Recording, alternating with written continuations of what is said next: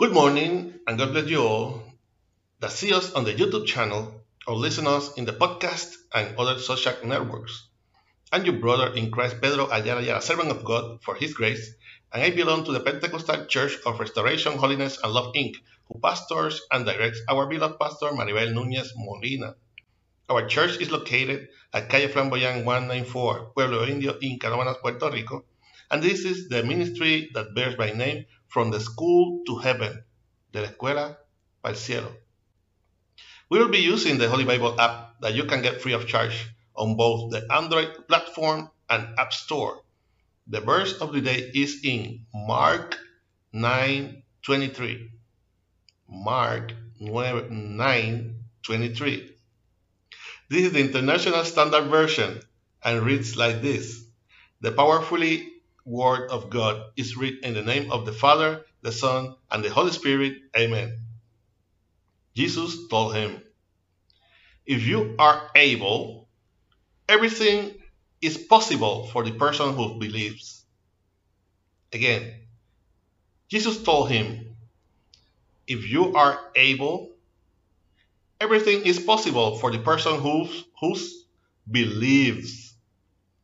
Please God, continue blessing your already blessed word. Jesus heals a demon boy.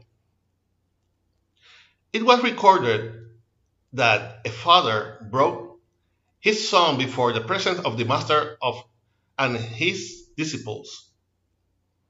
The boy was possessed by a mute, deaf demon who ridden and tormented him as a child. The father, being aware of the sign of and wonders of the Master Jesus, took him to see if they could help him. Jesus cast out the spirit, hallelujah, that tormented the boy. But before he asked the boy's father if he believed he could do it, to which the father answered, I believe, help my disbelief. God can work in our afflictions, in our need, in our anguish. God has the power to make possible what we think is impossible. The only price we have to pay is the test of faith. It is the statement in affirmation that God can do. It's the conviction of the unlimited power of Jehovah, our God. In this hour the Lord made, I urge you that if at the time when your forces dismiss, at a time when your faith is weakened, either because your request has taken time and you see nothing, you must enter in the intimacy of God's presence. Tell him about your anguish, about your pro- about his promises, about what you are waiting for. Do as the father of the boy who asked him for help in straightening his faith and eliminating his disbelief.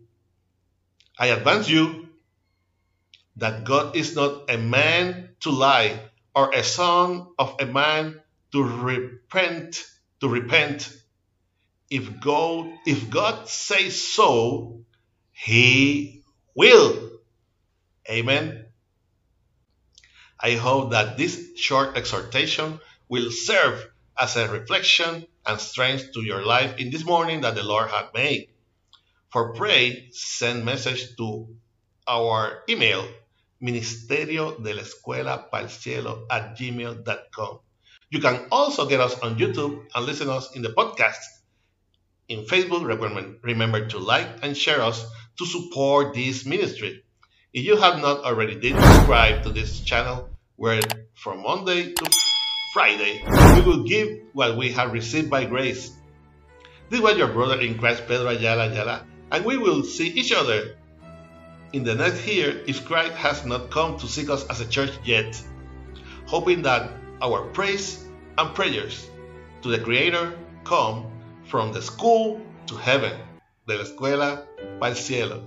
God bless you all.